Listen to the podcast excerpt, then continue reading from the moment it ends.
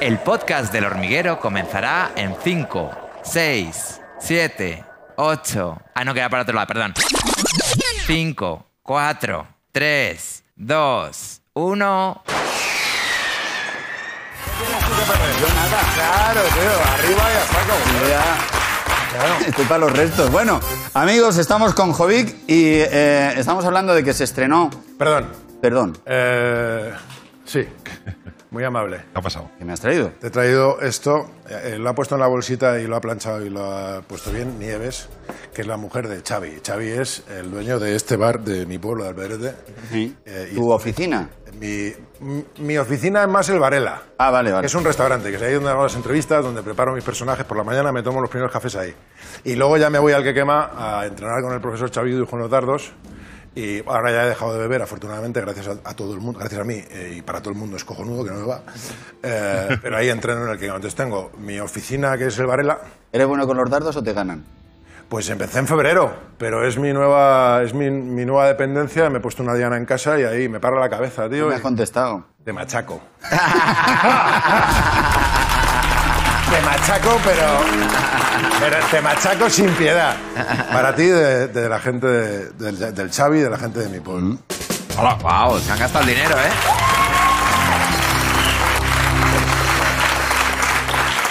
Perdona, pues. ¿Es de mi talla o de la tuya? Porque Es de- es de- la, tu- la tuya es jodida, ¿eh? eh, es- está en las tiendas. Bien, Está en las tiendas. claro.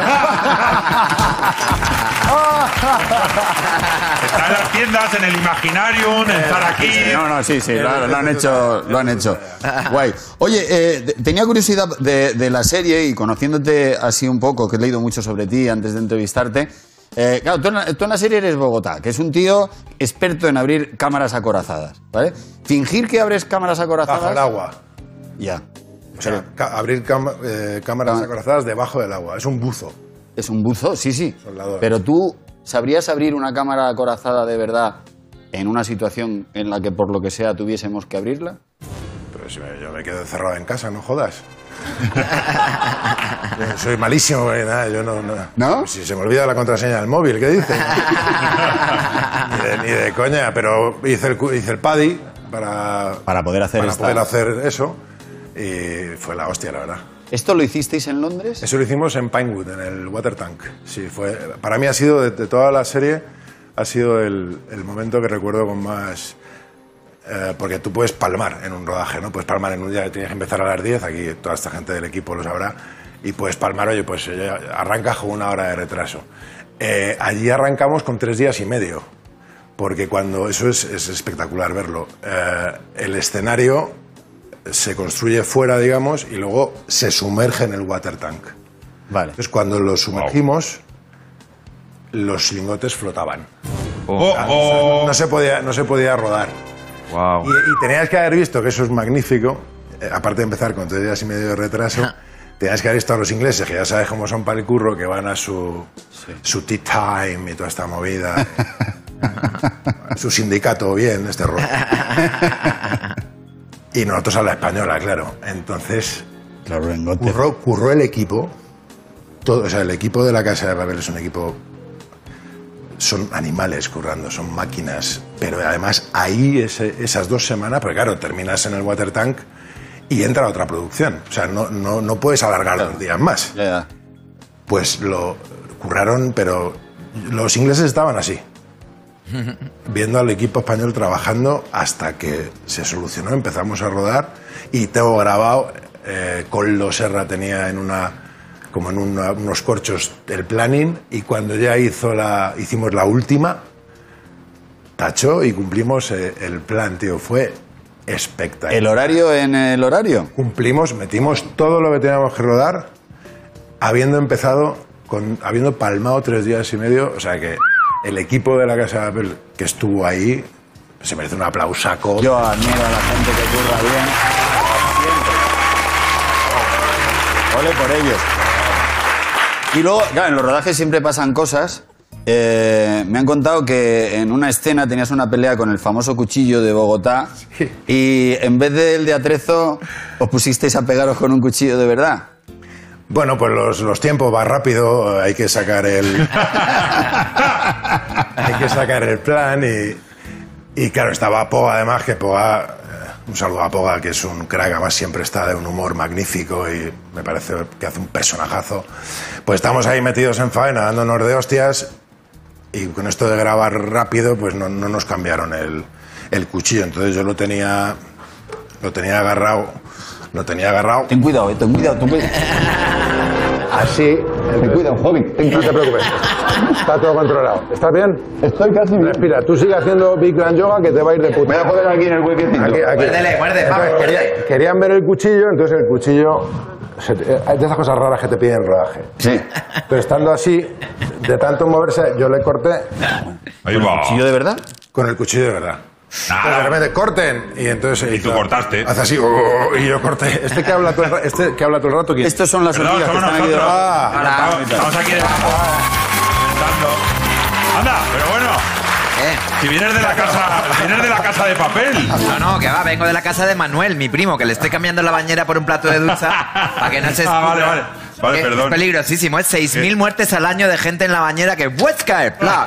Te plato Vale, de vale, ducha. vale. Perdón, perdón. Bueno, perdón, ¿eh? Que Bueno, nada, decir- mete- me- meteros para abajo. Eh, y Y entonces- eh, entonces- le, le hiciste un corte Sí, tres puntitos o cuatro creo. a Gandía, ¿no? Eh, Ah, sí, a Poga, sí. El actor se llama Poga, el, personaje se llama, Gandía. Eh, Gandía, pero... que no tuvo un Gandía, perdón. Madre mía, No, no, no, no. no. Aguanta un poco.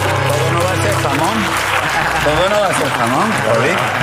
¿Qué pasa? ¿Tú no has ido nunca a un bar y te has dado una pero leche haciendo monólogos? Hombre, pero sí, coño, más de una vez, pero es que, eso- que tú estás en la tele con mucha gente que te sigue, eso es una puta mierda de chiste. Ya, ya, ya, pero bueno, lo quería decir delante de ti para ver la cara que se te pone. No, claro, me he quedado flipado. Voy a, voy intentar, voy a intentar empeorarlo yo. No Voy puedes. a intentar hacer uno peor que Si empiezas a hacer chistes malos, me picaré y... y, y- y se acabó el programa. bueno, vamos a poner una escena de la quinta temporada de La Casa de Papel para abrir un poco de boca. Aquí está Jovic a tope. Cambio de planes. Pase lo que pase ahí arriba, oigáis lo que oigáis, tiemble lo que tiemble. No paráis de fundir. Si os aparece la Virgen María bailando un reggaetón, no paráis de fundir. Subo. Ah. Si estáis pensando en llevaros un cachito de oro para hacer unos pendientes a la abuela. No. Cuando estemos fuera, se lo pedís a papá. ¿Vale, niños? ¡Pues al tajo! ¡Venga, vamos! ¡Venga, venga, venga! ¡Hoy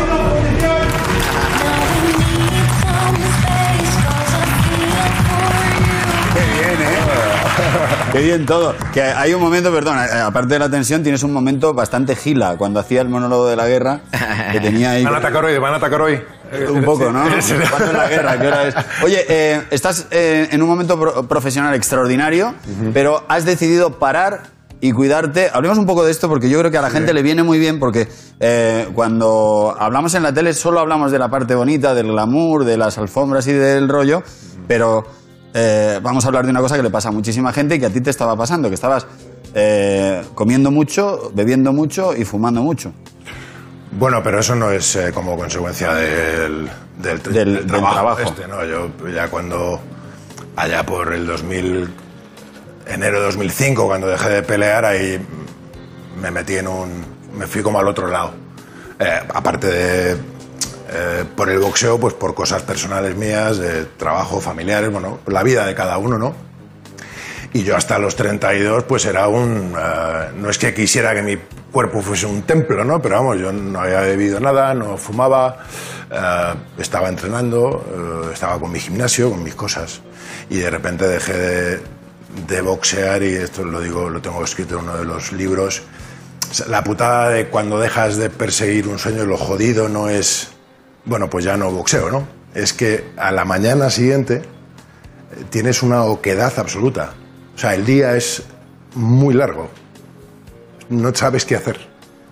Entonces, ah, me acuerdo que un sparring que tenía mexicano magnífico, tipo, se llama Benjamín García, García Feregrino, que era selección olímpica mexicana. ah, me echaron para atrás un campeonato de España y me- me- ya est- estaba yo sin fuelle prácticamente, no tenía ganas de seguir. Y me dijo, hermano, en México los hombres eh, mojamos las penas con tequila ¿Para qué queremos más? Claro, porque lo he, he parado el 10 de mayo pasado, ¿sabes? O sea, que no es por la profesión esta, ni mucho menos. Es porque me metí en un bucle de, de curro, afortunadamente, pues tenía trabajo, luego empecé a hacer monólogos gracias a, Jorge Blas, todo fue para arriba, me llamó para Hispania, magnífico, experiencia, me enamoré de esta profesión, o sea, perdí la pasión. Yo cuando pierdo la pasión por algo, tiene fecha de caducidad, no me, no me engaño, o sea, se va a acabar. Entonces, tuve ahí como dos, tres años que no iba, iba sin rumbo y los monólogos me devolvieron esa, ese foco, ¿no? Estaba enfocado en algo, visión escenario y me enamoré del escenario. Ahí empecé a hacer monólogos. ¿Qué me enseñó el boxeo? Pues que yo me, me escribía mis cosas y yo me chutaba lo que escribía en casa, pues cinco o seis veces entrenaba. Entonces volví a recuperar el foco y ahí pues más o menos me mantenía. Pero ha sido como una montaña rusa de muchos años en, en- en- los que las, las sobre todo el, el alcohol, principalmente el alcohol es la puerta, ¿no? El alcohol es la puerta de eh, pues pensar solo en ti, eh, aislarte en tu casa, eh, apartarte de la, de la gente y te salva el el estar metido en la rueda a nivel profesional. Te han contratado, tienes que cumplir con tu trabajo y cumples. Pero no es lo mismo estar en un set de rodaje deseando al 100% hacer lo que tienes que hacer que estar en un set de rodaje y a la una de la tarde estar deseando que den las seis para llegar a tu casa y abrirte el whisky y ponerte tu serie o cogerte tu libro o lo que sea y, y acostarte a las once y media o a las doce eh, mamá o yo no tenía el problema eh, con gente. A mí lo que, esto que se dice siempre de eh, qué triste es beber solo, ¿no? A mí beber solo eh, me, me flipa, me flipaba, me flipa. ¿Sabes? Meterme en mi, en, Tu mi- mundo. en mi mini casita, en mi rollo eh, y estar... Entonces te acabas alienando, básicamente. Entonces, eh, lo que pasó el 6 de mayo fue que mira, mi madre, mi señora madre, me llamó por teléfono después de verme el fin de semana anterior y, y me llevó al rincón del ring y me tiró todo. O sea, era, mi madre era Joe Frazier por teléfono. Me dijo mi madre conmigo, en serio, en serio, pues a lo mejor hacía años que no hablaba, ¿no? Pero me cogió y me dijo, estás, estás gordo, estás tóxico, estás feo, andas encorvado, eh, vamos, eres un trozo de mierda. Vas, es tu subtexto como actor, ¿no? Eres un trozo de mierda y no te lo voy a decir más. Haz lo que quieras, hijo. Entonces, claro, cuando tu madre te dice eso, ah, pues pasó algo. Dentro de mí pasó algo. Eh, estaba tirado en mi, en mi cama en casa y, y fue como que me revolvió y, dije, bueno, el día que... eh, el día que la vieja no esté, que será dentro de mucho tiempo si Dios quiere, pues no quiero que se vaya dejando aquí un trozo de mierda, ¿sabes? Quiero que deje aquí una, una persona y ya he estado bien, ya ha sido suficiente, ¿no? He estado mucho tiempo eh, machacándome, castigándome, sin ser bueno para mí, sin ser bueno para, para la gente que se ha cruzado conmigo y, y ya está bien. Entonces, eh, por primera vez en muchos años, pues he conseguido pegar el, el giro y no es tanto por la profesión, pero tenía claro, eh, antes de terminar la casa de papel, ya tenía claro que no iba a coger proyecto, que iba a parar. Y entonces he dicho que no, quitando al señor Paco León, que subió al pueblo a verme, se, vino al Varela a comer conmigo. Eh, me enamoré de él. Sin contarme la película le dije que sí, porque eran cinco sesiones solo y era un personaje potente y me, sobre todo me gustó él, me gustó la, la idea de trabajar con él y lo que me transmitía. Y le dije que sí, así también hacía una prueba ¿no? de trabajar eh, focalizado como estoy ahora. Pero aparte de Pero él, aparte- aparte ¿cuánta de- gente, ¿cuántos proyectos has dejado? No te voy a decir el número porque hay mucha gente en mi profesión que no está trabajando. No te voy a decir el número. Pero eh, muchos proyectos, tanto aquí como fuera. Luego también hubo un casting que no lo pasé, o hubo otro casting que sí lo pasé, pero me caían justo de las 11 sesiones de trabajo, me caían dos en dos bolos de teatro que tenía comprometidos con el obús en Valencia y no la serie británica esta no consiguieron, no podían cambiar las fechas, entonces pues la tuve que dejar pasar porque no la gente de- del teatro lo está pasando muy mal con todo esto y, les hacía un agujero potente si no iba. Entonces esa serie la dejé, la dejé pasar y fui al, y fui al teatro. Pero eh, tanto fuera como aquí, quitando el proyecto de Paco León, he dicho que no a, todos los proyectos porque mi proyecto era, era yo y estaba empezando a ir a trabajar pues por ir a trabajar. Y, y no quiero eso, tener la fortuna de ya con 38 años esta profesión, que es maravillosa, se me ha cruzado por el camino, eh, me ha hecho este regalo y no quiero hacerla eh, por hacerla, la quiero hacer pues haciéndome preguntas, preparando mis personajes, eh, yendo desnudo, yendo al filo del, barranco siempre y con, pues con un combate. Quiero salir a, a morir y a matar. Ah, y eso no lo puedo hacer si mi estructura, mi cuadrante en general, mi, mi espíritu, mi mente, mi cuerpo, mi emoción no está limpia, no está, no está en un estado de, de semipureza. Y en eso estoy, me estoy, me estoy limpiando, me siento muy bien, estoy durmiendo muy bien, estoy meditando muy bien, estoy entrenando muy bien, eh, veo a la gente la reacción que tiene cuando, cuando me ve, eh, me estoy reencontrando. Me he puesto un año, ¿no? Eh, seis meses y seis meses. Eh, dentro de un año estaré perfectamente preparado para la guerra. Vamos.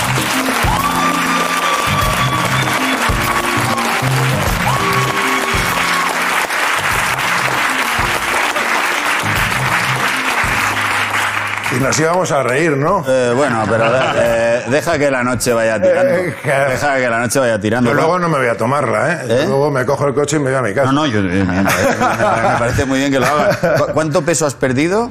No me he pesado porque me voy a pesar el 10 de noviembre, cuatro días antes de mi cumple, que cumplo 49. Ahí me, me pesaré, pero conozco mi cuerpo bastante bien y empecé en, empecé en 131, 400 y estaré en 100. Me habré quitado 30, 30 kilos, me habré, Guau. Joder, amigo. me habré quitado. Sí. Muy bueno. sí. Pero vamos, no era, el objetivo no era Pero, eh, adelgazar. eh, era y lo, lo- o sea, ¿cómo lo haces? Tú coges y te levantas un día y dices, lo dejo, dejo, eh, porque también te fumabas tres paquetes y medio de... Sí, estaba fumando una. He conseguido bajar a, a uno, uno y medio. Eso es lo siguiente que me. que me quitaré, pero va a ser. Mira, va a ser porque cuando empiece a, a boxear un poquito, que me apetece ya. Cuando haga tres asaltos de saco y vea que no puedo, que me echo el bofe por la boca, pues ahí me picará el gusanito y diré, venga, que me molaría hacer, yo qué sé, cinco, cinco o seis asaltos de, de guantes, ¿no? Dando- de, de dando sparring guerra, un poquito, dando- pues dando a, a recuperar el sabor. Y ahí yo creo que, que, que quitaré. ¿Cómo lo haces? Pues eh, ya te lo, te lo he contado antes. Durante todos estos años lo he intentado muchas veces, pero pinchaba. Las dos semanas, tres, pinchaba. Pinchaba. Y era, a lo mejor lo hacía porque tenía un objetivo, tenía una peli, tenía que quitarme kilos. Pero es, esta vez, te lo he dicho antes, es que no estoy peleando. Ah, es- estaba en un, en un estado tan abajo de todo que yo creo que ha sido una fuerza natural. Ha sido como, o es ahora o no es nunca. Entonces, pues estoy yendo de, estoy yendo de puta, de puta madre. Y el trabajo, a mí eso, eh, en mi vida he cerrado, siempre que he cerrado una ventana, una puerta, mm, sin darme cuenta me ha pasado muchas veces y luego ya me ha pasado siendo consciente. Cierras una puerta, te encabezonas con algo en la vida y dices, es por ahí, es por ahí, viene la vida y te dice que no, campeón, que por ahí no es, sino que por mis cojones, que es por ahí, que es por ahí. Y te dicen que no, que no, que no. Y entonces llega la vida y te hace, ¡fuck! Y te pega un ostión y te dice que es que no era por ahí, que es que es por allí. Y dices, venga, pues por allí. Entonces, cuando tú cierras una puerta en la vida, se abren tres. Por definición, lo que pasa es que como somos unos borregos y no sabemos leer la vida, eh, pues te encabezonas. Pero tú, a mí me ha funcionado. Cierras una puerta, paras un poquito y se te abren tres. Y yo sé que, que trabajo vendrá. Trabajo vendrá seguro. Así que estoy muy tranquilo. Muy tranquilo. Y muy contento de estar aquí. Y deja de preguntarme estas cosas porque se nos va a pasar la hora de tiempo y no vamos a hacer el gilipollas, que es básicamente a lo que, a lo- a lo que he venido. He venido a hacer el gilipollas contigo. ¿Y qué quieres que, pero ¿y qué quieres que haga yo? Pues, Si te no sé, me mirando si te pones a hablar y parece. Revilla que... Pero que-. Pero si me estás digo, preguntando tú. No, pero ¿qué, qué quieres, que te corte? No, ¿Qué quieres, que te corte en medio de lo que estabas no me toques. contando? Habla sin tocar. ¿Eh? Habla sin tocar. Habla sin tocar porque me, habla sin tocar. guarda la distancia. No, no, cuidado que te meto. Cuidado, No que la soy- venir, cuidado no la que- ves venir. Cuidado que no me ves tú tampoco. ¡Uh! ¡Uh! ¡Atención, eh! ¿Has tocado? A ver.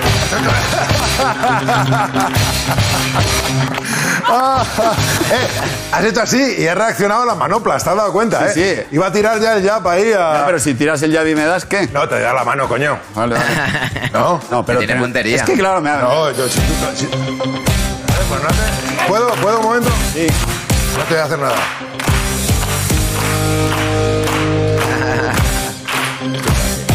Es que aquí cobro, ¿eh? Cuando... No, no, es que... Quiero decir, aquí estás a esto de hacer... Eso es, pero si estás aquí... Si tú estás aquí, yo, yo voy a ir ahí. Estamos Ahí va, ahí va, ahí va. ¿Cómo le ha entrado? ¿Cómo le ha entrado?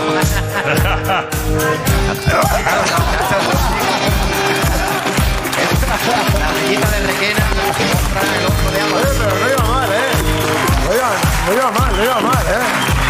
Claro, pero es que tú le puedes dar No mal, de mal, oye. Bien, bien Atención, mira, mejores jugadas. Y se coloca y ha echado el peso para atrás para venir, ¿eh? Claro, lo que pasa es que soy un inconsciente, porque si me llegas a coger... No, no, no te iba, no te iba a No, coger. ya lo sé, ya lo sé. Ya he visto que solo tirabas abajo. Súper lenta y todo, ¿eh? Tenéis. ¿Lo tenemos lenta? Mira, mira. Mira, mi gallumbo, eh, mi gall- menos mal que me los he cambiado.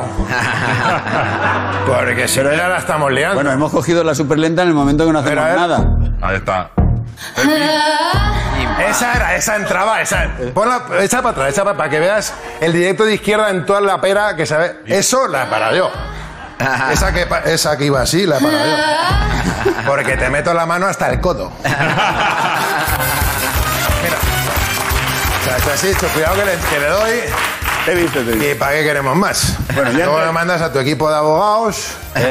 Porque como eres un tipo potente, pues ah, es que Pero me tú, te- pero ¿por qué me has tomado? Pues hombre, Jovic? pues, pues, Pablo Motos, te voy a decir una cosa. Te voy a decir una cosa. No me Te- señales. te- bien dicho, te voy a decir una cosa. Te voy a decir, no sé cuánto nos queda del programa. Te voy a decir Nos una cosa. estamos, nos estamos cargando Estamos la cargando carreta. la jareta, lo tenía clarísimo. Ah, dime, dime. Y me has hecho sangre. Uy, ahora te he hecho un Uy, no me has cortecito. hecho sangre. Denuncia. Eh, que estamos cara a cara ahora. Me caían mal, tío. Es que abres un melón. Te lo juro. Y, y me caían mal. Y, No, me caían mal. Aparte, porque me podías haber llamado hace muchísimo tiempo y no me has llamado nunca. bueno, Vale, me da igual. Pon pero eso en la que- lista. Que, yo tampoco. voy- En la lista, correcto. la lista de las Que cosas tampoco soy yo de ir a programas de televisión porque no voy a. No, no voy prácticamente a nada. Pero me caían mal, tío. Y te voy a decir una cosa. Estaba equivocado. Estaba equivocado. Te lo digo, te lo digo, te lo digo de verdad. No, yo, yo no tengo, no tengo tele, no tengo tele. Eh, no veo la tele. Eh, veo las cosas en mi iPad y veo series, no veo la tele. Pero cuando me mandaban casitos decía, y además me gusta decir las cosas a la cara, por eso lo digo aquí, estamos a solas tú y yo. Este tío, macho, que hace las entrevistas y es que habla él. Y se entrevista, y, y se entrevista. O sea, contaba un tipo una anécdota y, y contabas tú una como, como más, ¿no? Como más que la del invitado. Y digo, ¿y este tío? ¿Por qué no hace el programa solo, no? Que haga el puto programa solo y que hable él solo. como estás haciendo tú ahora. Lo está haciendo ya ahora.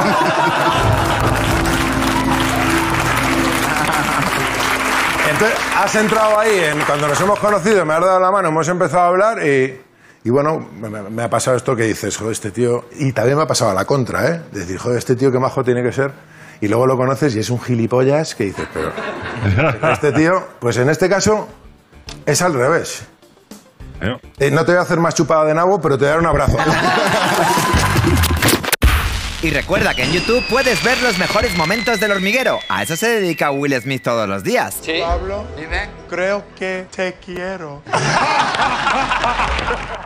Sal de la raya Se va a liar, ¿eh? porque no puedo más. Ahí va. No puedo más. Jovic. No puedo más con lo políticamente correcto. Que a mí esto antes me indignaba, pero ahora es que me aburro. Me aburro de los quejicas. Me aburro de los que sin tener ni idea de la vida se atreven a dar lecciones desde el ordenador. Yo creo que ha llegado el momento, y lo digo en serio, de hacer una catarsis, de hablar de la vida de verdad. La vida es salvaje, es injusta, es cruel y no es neutral. Esto es lo que hay. Y tenemos que tener libertad para poder hablar en público sin editar mentalmente la conversación para que no te den una paliza mediática. ¿Sabéis lo que persiguen? Persiguen que nos enfrentemos, que nos enfademos por todo, que nos separemos. Porque así no pensamos. Porque pensar es peligroso. Podrías cambiar de opinión. Así es que yo creo que de vez en cuando hay que pasarse de la raya. Hay que probar lo prohibido. Y que pase lo que tenga que pasar. Que la vida es esto. La vida, ¿qué es la vida si de vez en cuando no te dejas llevar y haces lo que te apetece? Aquí está la raya. Una, dos y tres.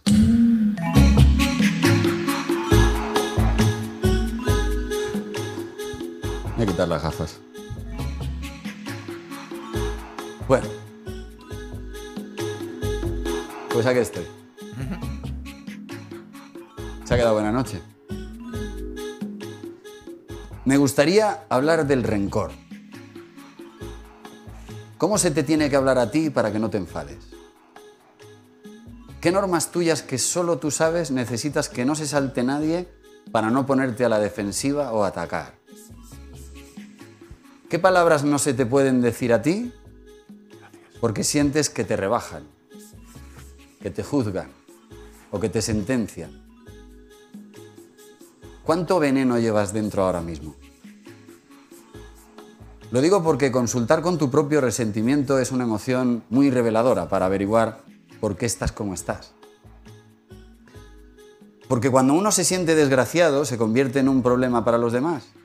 Decía Mandela que el rencor es como tomar veneno y esperar que mate a tus enemigos. El rencor, como todos los sentimientos feos y negativos, no daña a quien supuestamente lo provoca, sino a quien lo padece. Vivir resentido es como cavarse un hoyo del que cada vez cuesta más escapar. Y sin embargo, cómo nos gusta a todos hundirnos en ese hoyo y revolcarnos en el fango del rencor. Cómo buscamos el menor motivo para bebernos un buen trago de ese veneno que no va a matar al enemigo, pero que nos va a amargar la vida. Porque el rencor nos hace peores personas. ¿Y todo por qué? ¿Qué pasó para que le cojamos semejante tirria a alguien? ¿Nos miró mal? ¿Nos dio una mala contestación?